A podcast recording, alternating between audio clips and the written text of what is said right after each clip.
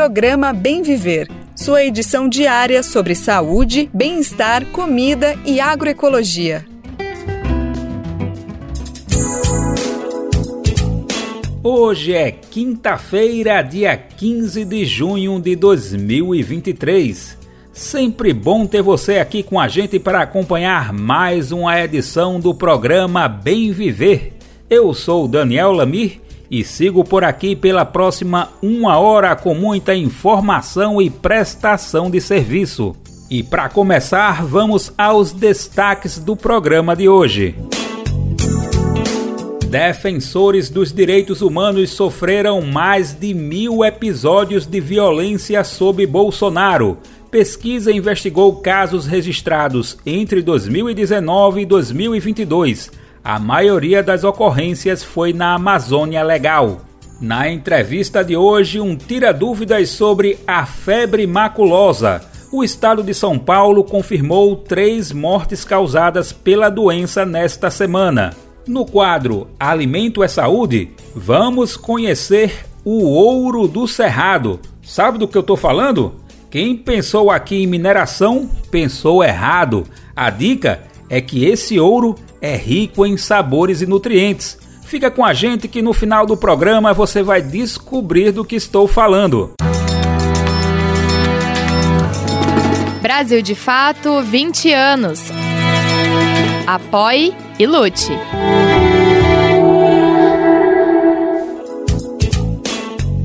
A gente está no ar com o Bem Viver de segunda a sexta-feira, sempre às 11 horas da manhã na Rádio Brasil Atual 98,9 FM na Grande São Paulo e também pela nossa rádio web no site radio.brasildefato.com.br que você pode ouvir em qualquer lugar do planeta.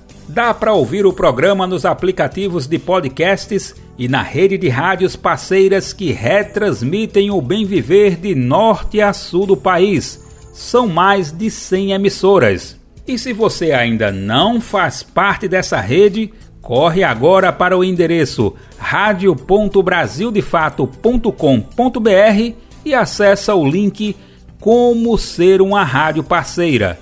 Aliás, manda seu recado aqui pro Bem Viver também, né? Nós queremos você participando ativamente desta prosa que não acaba aqui no rádio. Nosso e-mail é radio@brasildefato.com.br e você também pode deixar seu recadinho no WhatsApp no número DDD 11 95691 6046. Programa Bem Viver, sua edição diária sobre saúde, bem-estar, comida e agroecologia. Há um ano, o Brasil e o mundo voltavam os olhos para os assassinatos do indigenista Bruno Pereira e do jornalista Dom Phillips na Amazônia brasileira. Um crime bárbaro que, conforme apontam as investigações, teria sido motivado pela atuação de Bruno com comunidades para a proteção e defesa dos territórios indígenas na região do Vale do Javari. Esse, sem dúvida, foi um dos casos mais noticiados dos últimos quatro anos, mas não foi o único. O assassinato da dupla é um dos mais de mil episódios de violência sofridos por defensores dos direitos humanos durante o governo de Jair Bolsonaro. O levantamento realizado pelas organizações Terra de Direitos e Justiça Global mostra que os principais alvos estão relacionados à defesa dos povos indígenas. Foram 50 assassinatos registrados entre 2019 e 2022. Os dados reunidos pelas entidades, no entanto, podem não refletir a realidade. Isso porque muitas ameaças e mortes nesse contexto sequer são registradas. Vamos conhecer os detalhes desse relatório na reportagem de Felipe Mendes, com locução de Rodrigo Durão. Defensoras e defensores de direitos humanos foram vítimas de 1.171 casos de violência no Brasil nos quatro anos de governo de Jair Bolsonaro. Esses dados foram divulgados ontem, quarta, dia 14, pelas organizações Terra de Direitos e Justiça Global. O estudo foi realizado entre 2019 e 2022 e é chamado de Na Linha de Frente Violência contra Defensores e Defensoras de Direitos Humanos no Brasil. O documento aponta que as maiores motivações das violências foram a luta territorial e ambiental. A Amazônia Legal foi a região do país com maior número de assassinatos e também de ameaças. Em entrevista ao Brasil de Fato, a diretora adjunta da Justiça Global, Daniele Duarte, classificou o país como hostil para quem defende os direitos humanos. O Brasil ele é um país altamente hostil para quem defende direitos humanos. No caso da Amazônia, ela destacou que a região tem um grupo grande de defensores, mas também a cobiça de empresas e organizações criminosas um espaço rico em biodiversidade e também uma alta impunidade nos casos de violência nesse território. Então, no período da pesquisa, que foi o período do ex-governo, do ex-presidente, Bolsonaro, a gente viu um aumento do interesse né, dessas organizações e de empresas de atuação nesse território, como é, mineração, desmatamento, enfim, e até de organizações criminosas, Defensores e defensoras de povos indígenas foram alvos de grande parte dos casos. Foram 346, incluindo 50 assassinatos e 172 ameaças nos últimos quatro anos. Ou seja, quando o governo então chefiado por Bolsonaro adotou uma política anti-indígena. A postura na época viabilizou o aumento da invasão e exploração de territórios tradicionais pelo garimpo, o desmatamento e o agronegócio. Entre os casos emblemáticos citados pelo relatório estão os assassinatos do indigenista Bruno Pereira e do jornalista britânico Dom Phillips, em junho de 2022. O crime teria sido motivado pelo trabalho de Bruno ao denunciar pesca ilegal em território indígena. O levantamento de vídeos, episódios violentos em oito categorias: ameaça, agressão física, assassinato, criminalização, deslegitimação, importunação sexual e suicídio. Foram considerados casos de violências individuais e contra coletivos, como, por exemplo, ataques contra povos indígenas e quilombolas. Os casos de ameaças foram os mais numerosos, segundo o levantamento, 579. Como esse tipo de crime nem sempre é investigado, ele tende a se repetir e muitas vezes a se tornar mais grave, como explica Daniele. A gente tem um altos índices de assassinato, mas a gente também tem altos índices de ameaça, principalmente contra as mulheres defensoras e aí mulheres cisgêneros e mulheres trans. E essa ameaça como uma estratégia, né, uma ferramenta de, de silenciamento da atuação política. E a impunidade, a falta de investigação em relação às ameaças geram mais ameaças e infelizmente muitas vezes essas ameaças elas vão resultar em assassinatos. O levantamento foi desenvolvido com base em notícias, consultas e outros relatórios e pesquisas de casos acompanhados pelas organizações que coordenam o trabalho. Apesar dos dados alarmantes, os casos podem ainda ser mais numerosos, já que a subnotificação é uma realidade, como afirma Daniele. Quem pratica a violência, né, a violação de direitos humanos, são pessoas, empresas, enfim, é, que tenham poder naquele território, naquela cidade, isso também faz com que isso tenha influência direta com que o caso não seja visibilizado e que não seja apurado. O link para acessar o documento está disponível na versão online dessa matéria no site brasildefato.com.br. De São Paulo, da Rádio Brasil de Fato, com reportagem de Felipe Mendes, Rodrigo Durão. A gente segue falando de direitos humanos, agora sobre as violações que ocorrem no sistema prisional brasileiro.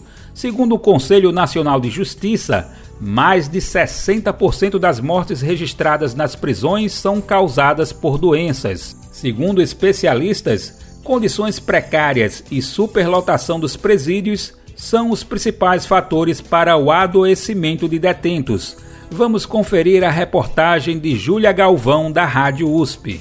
Segundo estudo encomendado pelo Conselho Nacional de Justiça, cerca de 62% das mortes das penitenciárias brasileiras são causadas por doenças como insuficiência cardíaca, infecção generalizada, pneumonia e tuberculose. Os dados são alarmantes e revelam que as condições presentes no sistema carcerário brasileiro não são adequadas para o processo de ressocialização dos indivíduos. Mariane Scaff Haddad Bartos, pesquisadora do Departamento de Política, Gestão e Saúde da Faculdade de Saúde Pública da USP, descreve o panorama geral desse sistema. condição de vida dos presos no Brasil está ligada a um sistema carcerário que exclui, que perpetua vulnerabilidades e seletividades e que viola o exercício de direitos, né? inclusive o direito à saúde. Então, no geral, o que a gente vê são locais marcados por precariedade, sem estrutura, sem condições materiais mínimas, locais insalubres, com aglomeração. Quando eu falo, inclusive, é, quando eu falo de aglomeração, só para ilustrar né, com os dados mais recentes do DEPEN, que é o Departamento Penitenciário Nacional, eu estou falando de um déficit de mais de 200 mil vagas. Então, é, é realmente uma superlotação, são locais que ficam aglomerados. E tudo isso em uma arquitetura prisional que não favorece, né? Então, uma arquitetura prisional que não considera os aspectos que são intrínsecos ao ambiente da prisão. Além das condições estruturais, os presos também sofrem com a falta de alimentação adequada e com a ausência de produtos necessários para a higiene e socialização básica, itens que acabam sendo levados pelas próprias famílias dos detentos durante o período de visitas. Mariana explica sobre a garantia legal desses direitos que parecem não estar sendo cumpridos pelo Estado. Bom, é, o direito à saúde por parte da população privada de liberdade ele está presente na legislação. Eu posso posso começar lá atrás, pela Lei de Execução Penal, que é de 84, vai trazer deveres e direitos, digamos assim, das pessoas privadas de liberdade. Essa lei, ela já assegura atendimento médico, atendimento farmacêutico, atendimento odontológico, às pessoas que estiverem dentro do sistema prisional. Logo depois, é, em 88, na Constituição Federal, de maneira mais ampla, claro, ela já ela também vai reforçar o respeito à integridade física e moral dessa população. Em 2003 é lançado um plano que chamava Plano Nacional de Saúde no Sistema Penitenciário, PNSSP. É, ele era, ele tentava organizar o acesso da, da população privada de liberdade aos serviços de saúde no âmbito do SUS. E, e aí, 11 anos depois, em 2014, esse plano ele vai ser avaliado e redesenhado e vira uma política pública que é a Política Nacional de Atenção Integral à Saúde das Pessoas Privadas de Liberdade no Sistema Prisional. Apesar do cenário atual, o Brasil pode melhorar a qualidade do sistema carcerário nacional. O professor Davi Teixeira de Azevedo, advogado criminalista e professor da Faculdade de Direito da USP, comenta sobre os caminhos que podem ser seguidos. Primeiro, reduzir o número de prisões. Não é possível que 41, 42% dos presos sejam presos provisórios, ou seja, aqueles com relação a quem não há sentença penal que condena, está sendo processado. Não é possível que em 20 anos, de 1990 a 2010, a prisão preventiva, a prisão processual, tenha subido 1.253%. Isso é claramente violação do princípio da presunção de inocência, porque o Poder Judiciário está a prender desde que haja prova de um fato e da autoria deste fato. Só, sem nenhum requisito processual de cautelaridade, mas apenas para dar uma resposta para a população. O que se vê nos meios de comunicação e cria-se expectativa na população em geral é que, tendo notícia de um fato delituoso, imediatamente a pessoa seja presa, sem a intervenção, a intermediação do devido processo legal. Os problemas associados ao sistema carcerário nacional são históricos e buscar soluções para essa questão passa por caminhos delicados que merecem a devida atenção do poder público. Eu conversei com Mariana Scaff Haddad Bartos, pesquisadora do Departamento de Política, Gestão e Saúde Pública da Faculdade de Saúde Pública da USP, e com o professor Davi Teixeira de Azevedo, advogado criminalista e professor da Faculdade de Direito da USP, Júlia Galvão, da Rádio USP São Paulo. Qual foi a última vez que você ajudou a salvar uma vida? Nájila Lima, do Hemocentro do Ceará, tem um recado para você. Todo dia é dia de doar sangue. E não espere você conhecer alguém para exercer esse gesto de solidariedade. Existem muitas Marias, José, que precisam de sangue.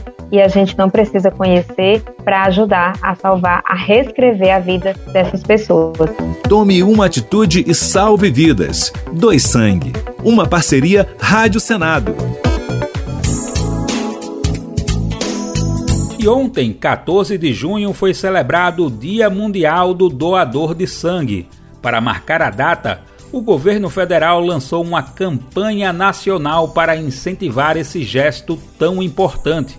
Esse período do ano é um momento considerado mais crítico para os estoques de sangue, porque é época de férias escolares, festas juninas e também chegada do inverno.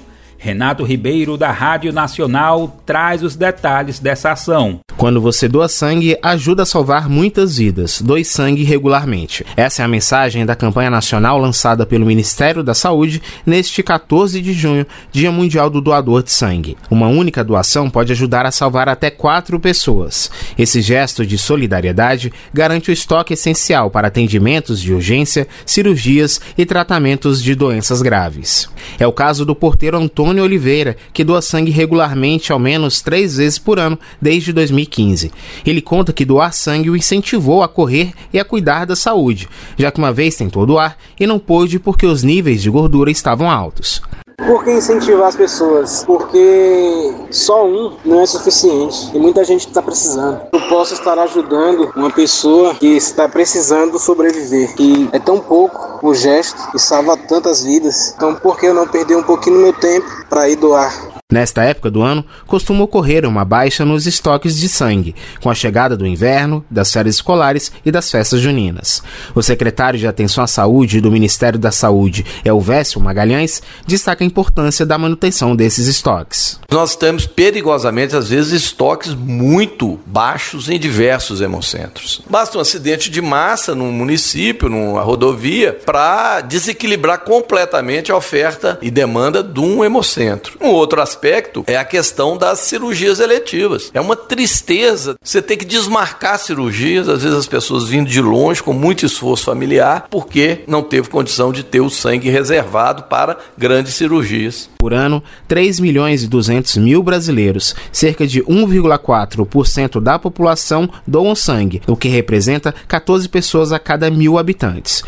Isso significa que o país está dentro da recomendação da OMS, Organização Mundial da Saúde, de que 1 a 3% da população seja doadora. A doação é 100% voluntária. Basta procurar o hemocentro mais próximo e atender a alguns critérios, como apresentar documento oficial com foto, ter idade entre 16 e 69 anos, pesar mais de 50 quilos, estar saudável e alimentado. Da Rádio Nacional, em Brasília, Renato Ribeiro.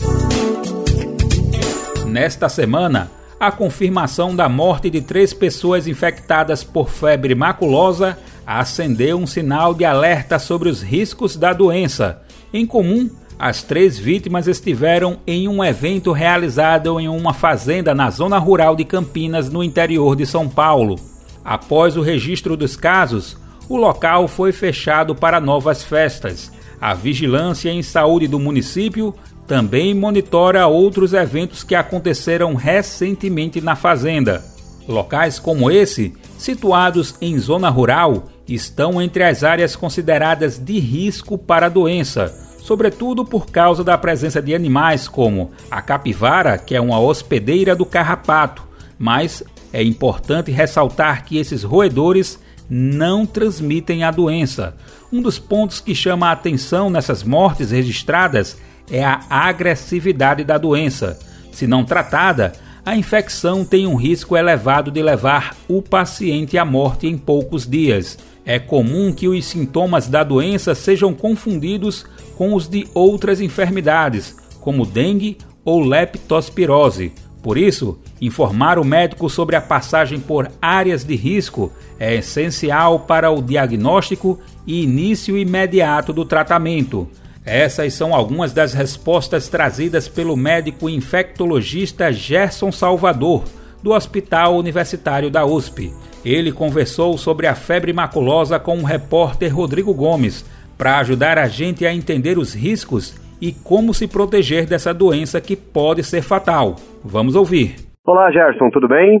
Olá, Rodrigo. É um prazer conversar contigo e com todos os nossos ouvintes. Legal, Gerson. Gerson, queria começar contigo falando o que, que é a febre maculosa e como que as pessoas podem ser infectadas, né? Existe algum risco de transmissão de pessoa para pessoa, de algum tipo de animal? Como que funciona esse processo? A febre maculosa é uma doença infecciosa causada pela Rickettsia, tá? A Rickettsia é um tipo de bactéria. E quem transmite a riqueza são carrapatos é, do gênero amblioma. O carrapato estrela é um desses é, carrapatos que transmitem, né, que podem transmitir a riqueza, tá? mas qualquer carrapato pode transmitir. Para a pessoa ser infectada, ela precisa ser picada por um carrapato. Então, normalmente, as riquezas, elas vivem ela, infectando esses carrapatos, amblioma, é, podem infectar no ciclo silvestre pequenos roedores, é, como capivaras, como cutias, gambás, outros animais que vivem em região de floresta. Pode infectar também animais domésticos, como cão, como cavalo e, e outros animais, e pode infectar o homem também. Então, o ser humano picado por um carrapato infectado pode desenvolver essa doença. Certo. E tem algum risco de transmissão de pessoa a pessoa? Ou desses outros animais ela, ela passa para a pessoa? É só do carrapato mesmo? Tá, isso é muito importante. Então, uma pessoa não transmite febre maculosa para outra, e os animais também não transmitem, tá? Então, é, as capivaras, né, elas acabam sendo visadas, outros bichos, né? Então é importante destacar que esses animais não transmitem para o ser humano, nem o ser humano por contato direto. Precisa da picada do carrapato para transmitir a riquétia, que é o agente de fato da febre maculosa. Legal, isso é importante a gente destacar, porque às vezes as pessoas acabam se confundindo e acabam até ficando preocupadas com a presença do animal, ou até agredindo um animal, como aconteceu no caso da febre amarela, né? A gente viu muitos casos das pessoas atacarem macacos, e é bom que fique claro para os nossos ouvintes que não são os animais que trazem o risco nesse caso, é apenas o carrapato. E Gerson, quais são os sintomas principais, que sinais de alerta as pessoas devem se atentar e o que fazer com isso? Então, após a picada do carrapato infectado pela riquete, é, existe um período de incubação que pode ser de dois dias até duas semanas, e as pessoas elas passam a ter um quadro de febre, dor de cabeça, dor muscular muito parecido com diversas outras infecções.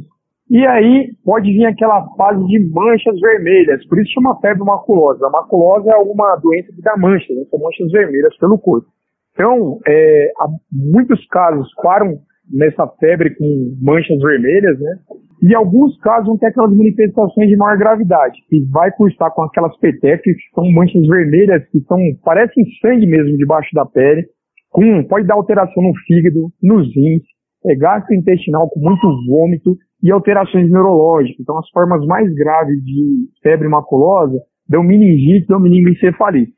Esses quadros muito graves é, a maior parte das pessoas, infelizmente, acaba morrendo, tá? Então, é, fazendo o diagnóstico no momento oportuno, na fase de febre, eventualmente com aquelas poucas manchas vermelhas, e fazendo o tratamento em, momento oportuno, a maior parte dos pacientes vai ser curado.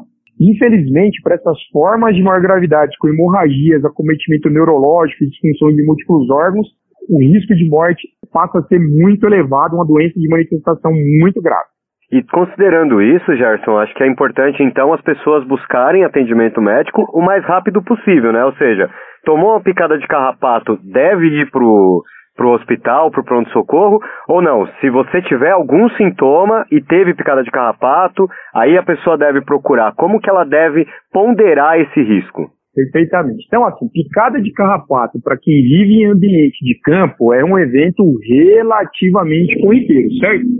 Então, se você tiver um carrapato te picando, é, grudado na sua pele, primeira coisa, não arranque ele e nem é, esprema ele com as unhas, porque neste momento você pode liberar riquete se ele estiver infectado. Tá? Então, tem que tirar o carrapato com uma pinça. Essa é a primeira, primeira dica.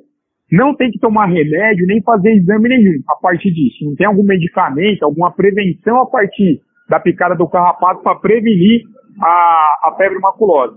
Mas frente a uma picada de carrapato, nas duas próximas semanas, se tiver um quadro febril, com dor de cabeça e dor muscular, tem que falar para o médico da picada do carrapato, porque ele precisa considerar o diferencial né, de febre maculosa entre os diagnósticos. Então, o que vai orientar é uma pessoa picada que vai ter febre e sintoma. Tem sintoma, não precisa procurar médico só porque foi picado por carrapato, isso é importante destacar.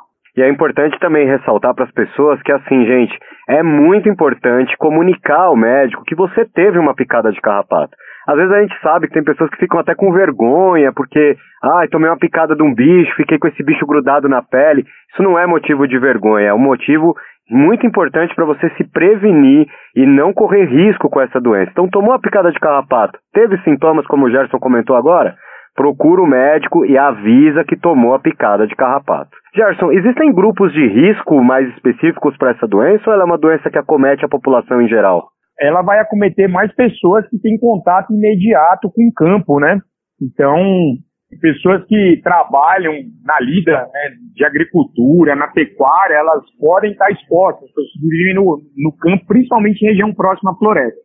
Eu vou fazer um destaque, tem, a gente, é, eu moro em São Paulo, por exemplo, uma metrópole desse tamanho, mas tem região em São Paulo, principalmente no extremo sul, no extremo norte, que tem Mata Atlântica ali do lado. Então pode ter casos de febre maculosa nos extremos da cidade, em região perto da mata. Até porque, é, eventualmente, até os próprios animais domésticos, eles podem ser infectados pela riquete e levar o carrapato infectado para dentro de casa também. Então, em região de campo e nessas regiões é, de é, periurbanas, assim, com proximidade de mata, tem que prestar atenção. E se é, tiver tanto a picada por carrapato, mas também se a pessoa não vira o carrapato, mas se tiver se souber que tem transmissão de febre maculosa na região próxima à sua casa, precisa relatar ao médico também. Agora, se uma pessoa vive num centro urbano, longe dessas áreas de campo, né, que longe desses condomínios que são é, próximos também a matas ou regiões de mananciais, eventualmente até algumas ocupações que tem também em região de Mata Atlântica, se a pessoa são, é, são nessas regiões é, próximos à mata ou no campo que existe um risco maior. Se a pessoa vive num ambiente totalmente urbano e não tem contato direto com os animais, e não tiver esse contato com, com carrapato, a pessoa não se infectará. Gerson, e o que, que se pode fazer para prevenir essa doença? Tem alguma coisa que é possível fazer? Repelente de inseto ajuda?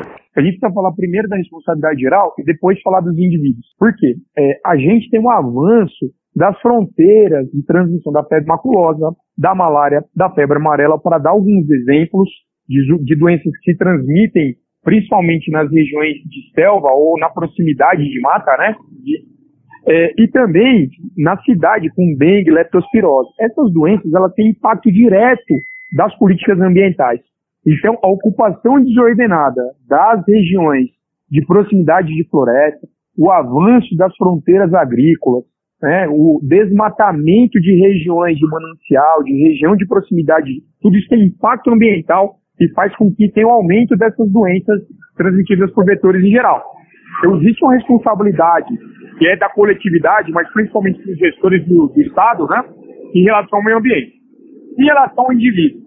E local de transmissão de febre maculosa, é, se vai estar em região de mato, região de pasto, é, roupas compridas ajudam. Então, estar com botas e roupas compridas sem espaço para evitar o contato com o carrapato deve auxiliar. Os repelentes, tem algum repelente que seja 100% eficaz contra o carrapato, mas eles podem ajudar também. Então, usar repelente e roupas compridas. Se você está passando por uma região que está tendo transmissão de febre maculosa num, num, dentro de um veículo, andar com os vidros fechados para evitar também é, esse, a, a, potencialmente, apesar de ser improvável, mas uma entrada de um carrapato pela janela do carro, por exemplo. Né?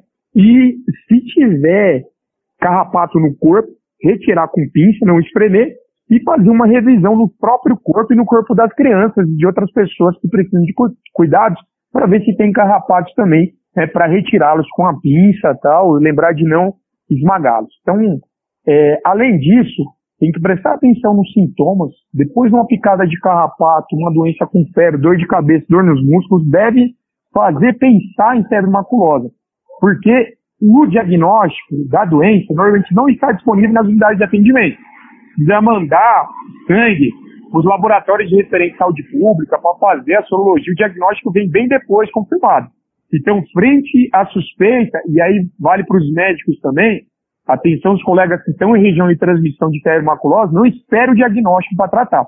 É uma doença que é muito parecida com dengue, né, muito parecida com, enfim, outras doenças infecciosas, leptospirose, as formas mais leves no começo, a dengue é muito parecida. Então, frente a um caso suspeito de febre maculosa, que tem um vínculo epidemiológico, né, tem uma picada de carrapato duas semanas anteriores, uma região que está tendo transmissão de febre maculosa, é recomendado fazer o tratamento sem esperar o diagnóstico conclusivo. Isso aí vale para os médicos, claro, e para a pessoa alertar para o médico que teve essa exposição. E esse tratamento está disponível no SUS, então, né, Gerson? Pela forma como você disse, eu entendi que é possível as pessoas irem num hospital público, num pronto-socorro, numa unidade de saúde e conseguir esse tratamento nesse formato que você explicou. Sim, é, felizmente o tratamento para perimaculose, o medicamento de escolha chama-se doxiciclina, é disponível na rede do SUS, nas unidades básicas de saúde, nas unidades de pronto atendimento. Felizmente não é um medicamento muito caro, está disponível, né? Felizmente. A alternativa chama cloramfenicol, uma droga excelente também, só que infelizmente ela não tem sido produzida por falta de interesse comercial, tá?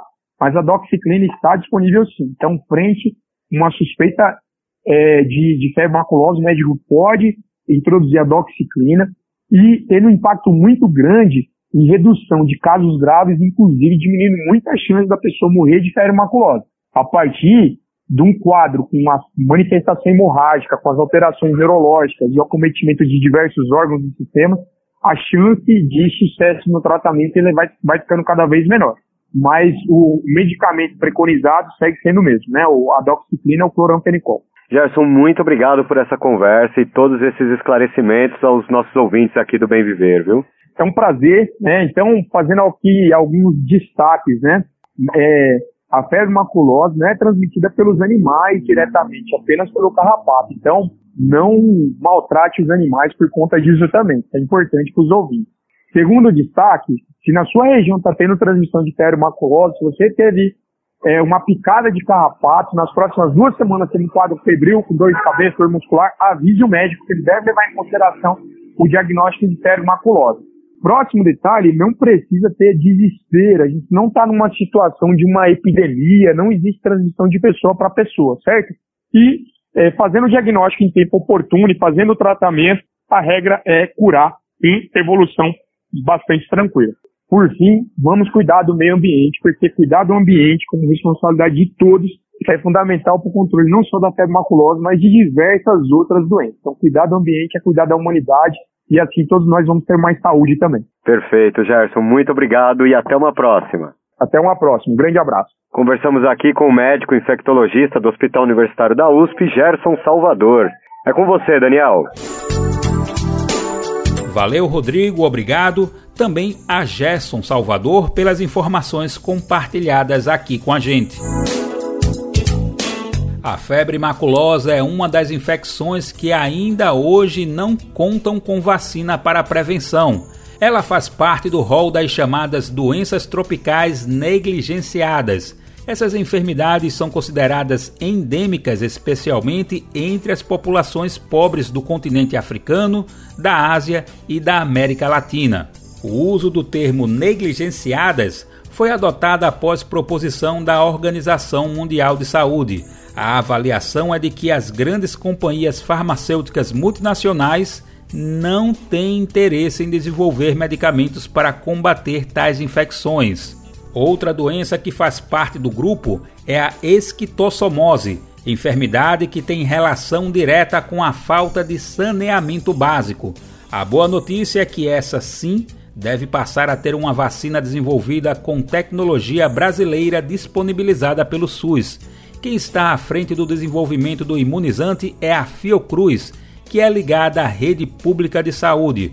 Os ensaios clínicos estão em fase final Vamos saber quais são as próximas etapas na reportagem de Solimar Luz, da Rádio Nacional. A Xistovac, vacina contra a esquistossomose, desenvolvida com tecnologia brasileira, deve estar disponível para o Sistema Único de Saúde no final de 2025. O imunizante desenvolvido pelo Instituto Oswaldo Cruz está no processo final dos ensaios clínicos e aguarda a pré-qualificação pela Organização Mundial da Saúde, como explica a pesquisadora da Fiocruz, Miriam Tendler.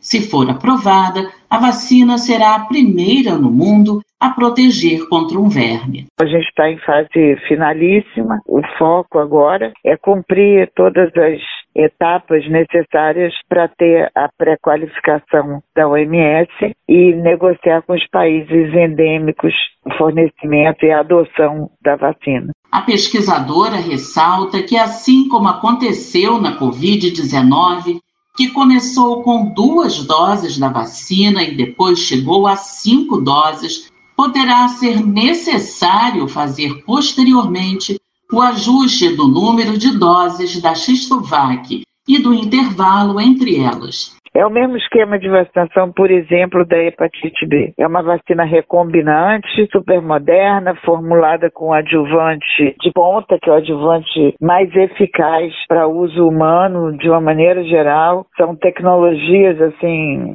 muito avançadas. É importante estabelecer uma imunidade ainda mais para uma doença onde as pessoas estão em contato contínuo nas áreas endêmicas. O esquema de vacinação terão três doses iniciais, assim como a gente está vendo para a Covid. O projeto entrou em fase clínica entre 2010 e 2011. Até agora foram feitos cinco testes clínicos importantes. Nos ensaios pré-clínicos, a vacina mostrou uma redução de mais de 90% da infecção em animais. Também conhecida como barriga d'água, a esquistossomose ocorre em áreas tropicais e subtropicais em comunidades carentes, sem acesso à água potável e sem saneamento adequado. Ela é causada pelo xistossoma mansoni, um parasita que, ao entrar na corrente sanguínea, pode atingir órgãos vitais, como, por exemplo, o fígado. O Ministério da Saúde estima que no Brasil mais de um milhão e meio de pessoas vivem em áreas sob o risco de contrair a doença, sendo os estados das regiões Nordeste e Sudeste os mais afetados. Da Rádio Nacional no Rio de Janeiro, Solimar Luz. Um clube de futebol amador que faz parte da história de São Paulo perdeu a sede que ocupava há mais de 100 anos. Estou falando do Santa Marina Atlético Clube, uma ação de reintegração de posse obrigou a agremiação a desocupar a área na zona oeste da cidade de São Paulo nesta quarta-feira, dia 15. O terreno em disputa é de propriedade de uma multinacional francesa do ramo da construção civil. Mais do que atividades esportivas, o local também é espaço de convivência da comunidade. A historiadora do esporte Aira Bonfim conversou com a jornalista Luana Ibelli sobre o simbolismo do clube para a cidade de São Paulo, que vai muito além do futebol e se confunde com a história da classe trabalhadora paulistana. Vamos ouvir. Yaira, para quem não conhece o Clube Santa Marina, qual é a importância dele hoje para a cidade de São Paulo? Né? O que, que esse espaço centenário oferece para a comunidade?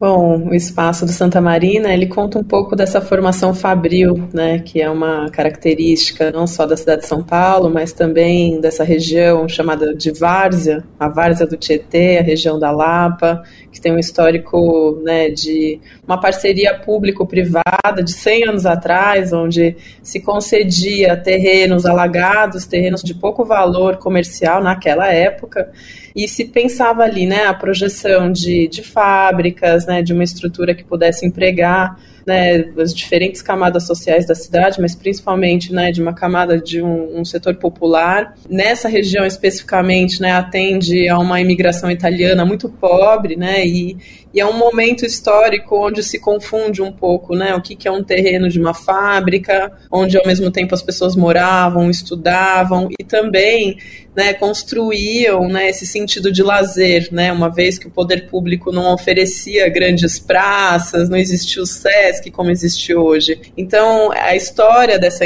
dessa disputa que hoje envolve o clube do Santa Marina, que também né, é um time de futebol, mas é muito além disso, é um espaço de convivência de crianças, de família, de ex-trabalhadores, né, de pessoas que nasceram naquele terreno, se confunde então com essa ideia mais atual e contemporânea né, de um terreno que pertence, se diz pertencer a uma fábrica que comprou então da vidraçaria Mari Santa Marina, que é a Sangoban. Não é uma disputa recente, acho que tem mais de 10 anos aí, onde se entende né, essa tentativa de, de pegar para si né, essa, essa, esse terreno. No entanto, né, a gente tem legitimado a importância histórica que o clube tem nesse entorno, né, nessa região, uma vez que ele atende desde as crianças, ali oferecendo várias é, formas de, de sociabilidade, né, desde brincar, aprender futebol no campo, no salão.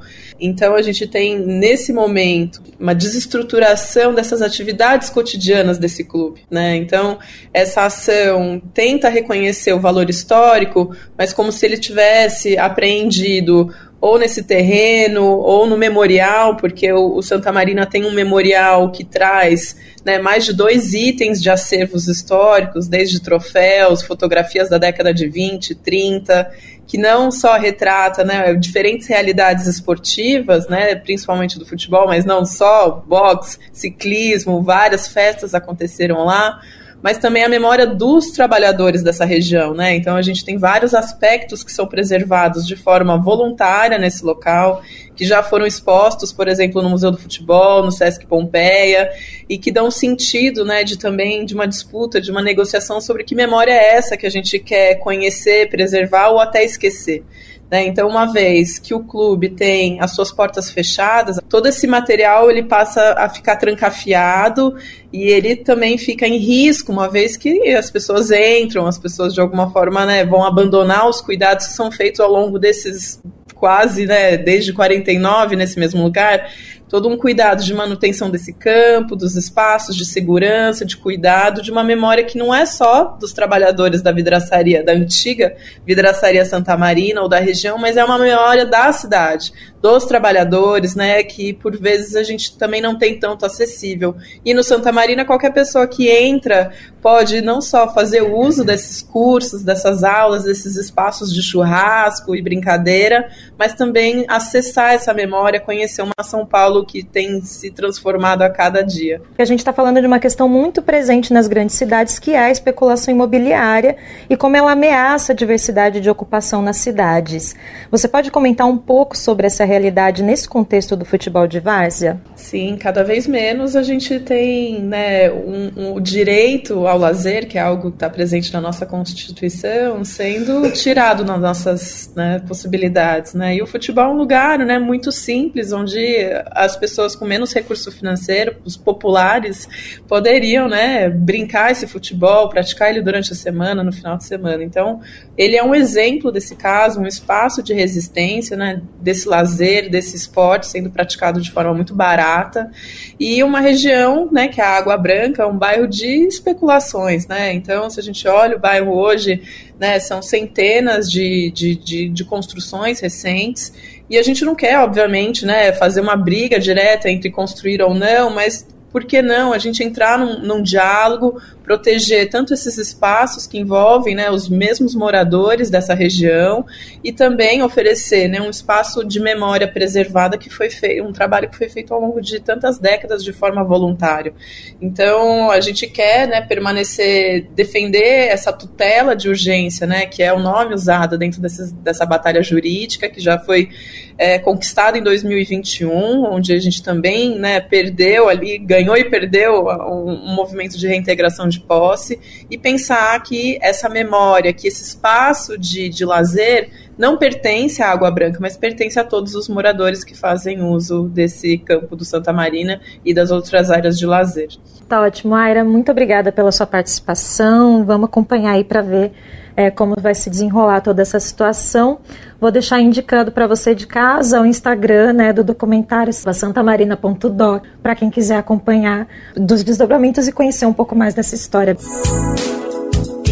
Em entrevista à Agência Brasil, o advogado do clube, Caio Marcelo Dias, disse que o clube vai tentar manejar alguns recursos processuais para tentar voltar com as atividades. Ainda segundo ele, a decisão judicial não permite nenhuma mudança no imóvel até a apreciação dos órgãos responsáveis pela proteção do patrimônio histórico e cultural.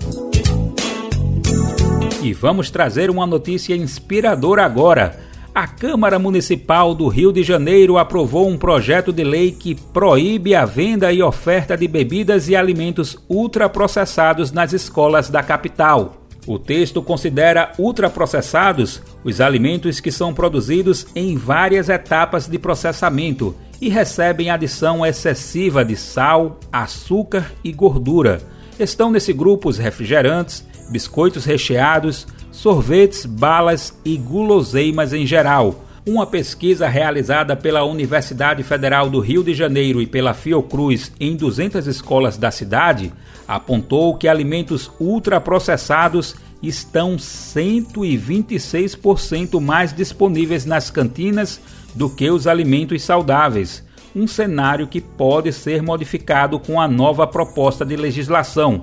Vamos saber sobre o projeto com a repórter Solimar Luz, da Rádio Nacional. Vereadores do Rio de Janeiro aprovaram um projeto de lei que proíbe a oferta e a venda de uma série de alimentos nas escolas cariocas. Foram quatro anos de tramitação do projeto que agora segue para apreciação do prefeito. O texto dá 180 dias de prazo para que a nova lei seja regulamentada e entre em vigor em todas as escolas públicas e privadas do município. Se sancionado, alimentos ultraprocessados cuja fabricação envolva diversas etapas e técnicas de processamento e que tenham muito sal, açúcar e gorduras, como, por exemplo, balas, sorvetes, refrescos e refrigerantes, não poderão mais ser oferecidos para crianças e adolescentes em escolas da capital fluminense. O texto prevê multa diária de R$ 1.500 para escolas particulares que descumprirem a determinação. Já nas escolas públicas, a distribuição de alimentos deverá seguir o que determina o Programa Nacional de Alimentação Escolar. Para a nutricionista e assessora no Observatório da Alimentação Escolar, Luana de Lima Cunha, a medida vai trazer benefícios para a saúde dos alunos.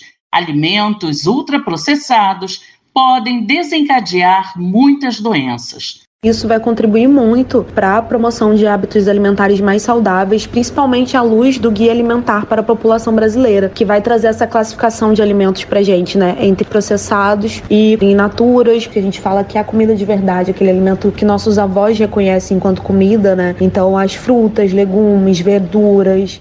Luana explicou que a escola é um local importante para a promoção de hábitos alimentares saudáveis. Isso pode estar ocorrendo através do desenvolvimento de atividades de educação alimentar e nutricional, que contribuem para a promoção da saúde e a formação desses hábitos, deixando também os sujeitos é, apropriados desse conhecimento para poderem contribuir nas suas próprias escolhas, entendendo o que é mais saudável para a sua saúde, né? Então, a educação alimentar e nutricional ela acaba sendo esse campo de conhecimento contínuo contínuo e permanente que tanto contribuem para assegurar o direito à alimentação adequada e saudável. Recentemente, uma pesquisa realizada pelo FRJ e pela Fiocruz em escolas na cidade do Rio de Janeiro apontou que os alimentos ultraprocessados estão 26% mais disponíveis nas cantinas do que os alimentos sem nenhum grau de processamento.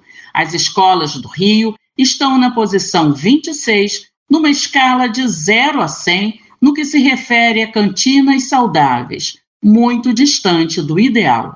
Da Rádio Nacional no Rio de Janeiro, Solimar Luz. Ouro do Cerrado. E aí, você já ouviu essa expressão? Se engana se você pensa que eu estou me referindo ao minério.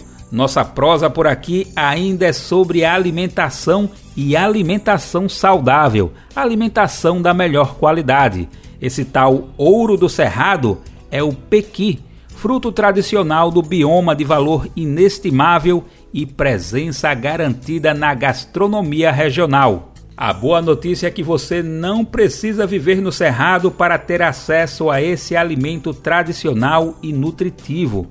Quem passou, por exemplo, pela Feira da Reforma Agrária em São Paulo teve a oportunidade de levar essa riqueza para casa e ainda conhecer as mãos que cultivam e preparam o pequi para o consumo, tudo livre de venenos e da exploração de trabalhadores e trabalhadoras. O pequi é a estrela de hoje no nosso quadro Alimento é Saúde. Então, vem comigo para a gente conferir. Te aproxega, vivente. Comece agora o Alimento é Saúde.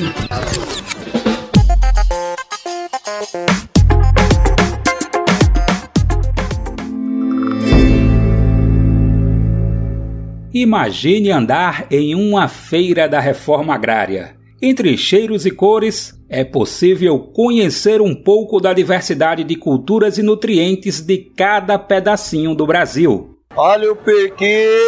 Ó, o melhor piqui tá aqui, hein? É o piqui de Goiás, hein? Nessa interação popular, vale também conhecer quem está compartilhando alimentos saudáveis com a gente. Sou Valtenir, né, Júnior. Sou do assentamento Tchê, um assentamento popular da reforma agrária, no município de Piranhas, Goiás. Lá nós produzimos piqui, né? Sofremos às vezes muito agora com o agronegócio, com o desmate, né? Que ele é um fruto do cerrado, um fruto nativo. Ao contrário da lógica das grandes redes de supermercados, podemos conhecer o processo de produção de cada um desses alimentos, a exemplo do pequi do assentamento Tchê. Lá nós produzimos piqui, né? Sofremos às vezes muito agora com o agronegócio, com o desmate, né? Que ele é um fruto do cerrado, um fruto nativo. É totalmente in natura o nosso, né? E não vai nada de conservante. Não vai conservante e nós produzimos sem agrotóxicos, né? O piqui é arredondado, com casca verde e interior amarelado. Antes de comprar, vale até aquela conversinha com direito à degustação, né? É a casquinha? É a casquinha. Eu Isso aqui mordo. É, é, ele é o bife do piqui. Hum, bife de pequi. E tudo fica ainda melhor quando juntamos os saberes populares e os saberes científicos. A nutricionista Gabriela Teles também apresenta as características do pequi. Piqui, ele tem um sabor e um cheiro bem peculiar, né? E muito, e muito característico, inclusive assim, em Goiás e tal. E ele tem uma textura de um fruto, porque ele é um fruto. É, e ele é um fruto mais oleoso e com sabor mais forte. Assim como o feirante Valtenir, Gabriela alerta para os cuidados com quem ainda não tem o costume de consumir este fruto. E tem também a questão dos espinhos, que deve ser quem come pela primeira vez e tal, tem que tomar cuidado. Mas antes do consumo, Valtenir também explica os cuidados no processo de produção em conservas. O pequi, para nós fazer a conserva, não pode pegar o pequi no pé. Ou a ciência do pequi é colher o pequi no chão, esperar ele cair, porque senão ele amarga e outra, e a cor dele fica feia. Além do gosto e da aparência, esse processo mantém a comodidade no consumo, isso sem abrir mão da alimentação saudável. O processo do piqui, que ele é um fruto, ele é um caroço. E em volta desse caroço ele tem uma polpa. Aí a gente pega uma navalha e vem cortando com a navalha para fazer os bifes do piqui. Gabriela afirma que a ciência descobriu o pequi recentemente. O piqui ele foi descoberto há alguns anos pela ciência e até pela indústria alimentícia mesmo. E acho que daqui a um tempo, e pouco tempo, a gente vai ter até assim cosmético, suplemento, porque ele é extremamente rico. A nutricionista também explica os benefícios do pequi para a saúde. O principal fator dele são os ácidos graxos, que são as gorduras, né? As gorduras boas que a gente fala. E muita gente às vezes não come piqui por medo disso, por medo dessa gordura e tal, e de fato ele tem bastante, mas isso é uma coisa boa. Acaba sendo, é muito anti-inflamatório, é hepatoprotetor, né? Que é protetor do fígado. Tem alguns estudos relacionando com, com prevenção de câncer, anti-inflamatório. Ela ainda destaca os benefícios nutricionais. E sem contar que é rico em fibra, em vitamina E, zinco, magnésio, que são todos minerais e vitaminas que atuam no funcionamento adequado do nosso organismo. Valtenir dá dicas sobre o consumo. O pequi, ele tem várias formas da gente consumir ele, né? Tem gente que faz doce, conserva, né? Por fazer no meio do arroz, que é o arroz com piqui de Goiás, né? O famoso ali, o ouro nosso do cerrado, né? Ali fazer ele com frango caipira, né? O pequi ganha cada vez mais espaço no gosto da população. Em diferentes estados, é mantido por uma herança cultural da agricultura familiar. Assim, Valtenir compara a disponibilidade desse alimento nas feiras da reforma agrária ou agroecológicas com as perspectivas das grandes corporações do setor alimentício. E o agronegócio não está preocupado com quem vai consumir e o que está consumindo, né? Se é um alimento saudável ou o que, que é. Ele só quer saber da venda, né? Que é a diferença do nosso produto da reforma agrária, porque não tem trabalho escravo, é a família que trabalha, né? É um trabalho familiar de toda a família, dos filhos, né? Da companheira, do companheiro. Por isso, vale a dica de abrir bem os ouvidos para as expressividades de cada feira popular. Chamar o Pequi de Ouro do Cerrado, por exemplo, não é apenas palavras ao ar ou marketing duvidoso de grandes corporações. Quem conhece aí o Ouro do Cerrado, hein? Da Rádio Brasil de Fato, com reportagem de Marina Duarte de Souza e Luana Ibelli, diretamente da quarta edição da Feira Nacional da Reforma Agrária em São Paulo. Locução: Daniel Lamir.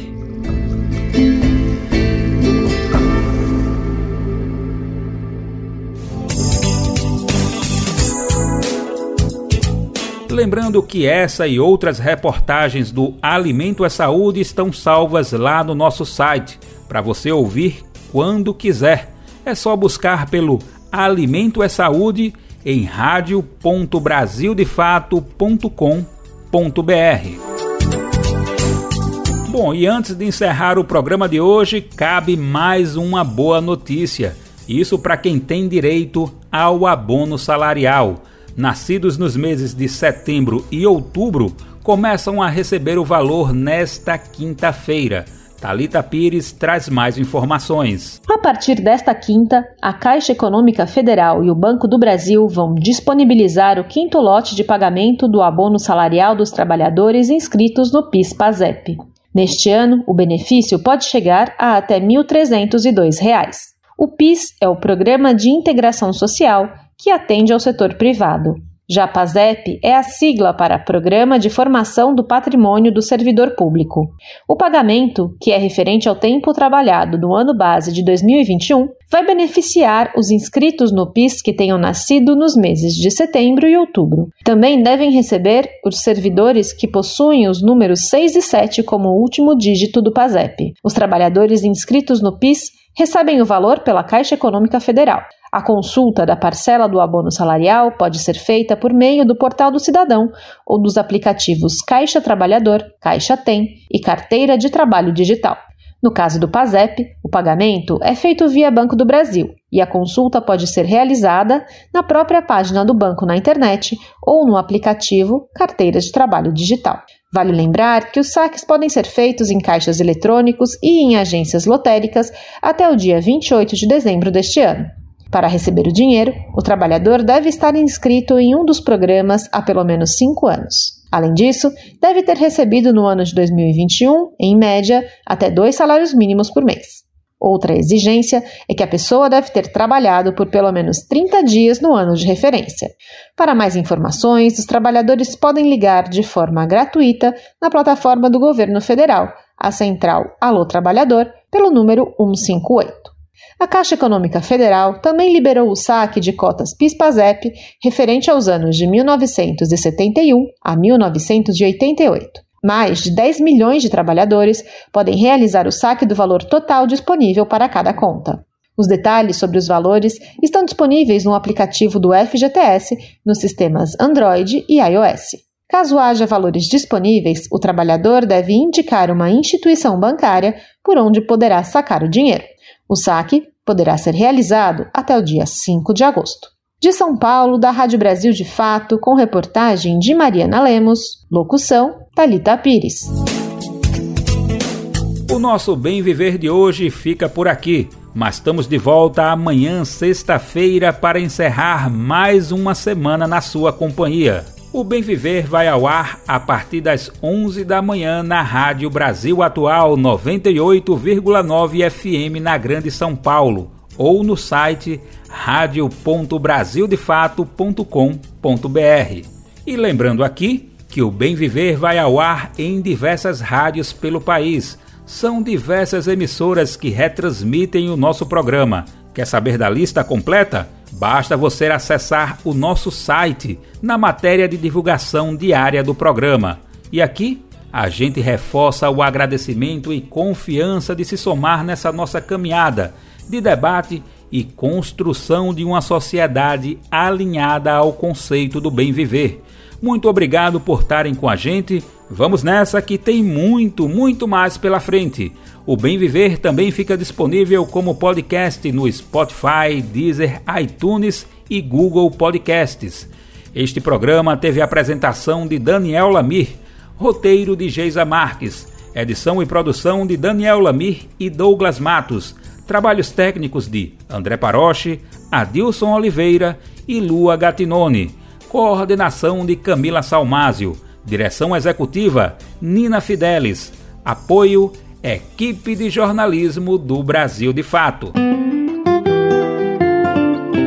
Você ouviu o programa Bem Viver, uma prosa sobre saúde, bem-estar, comida e agroecologia. Produção Rádio Brasil de Fato.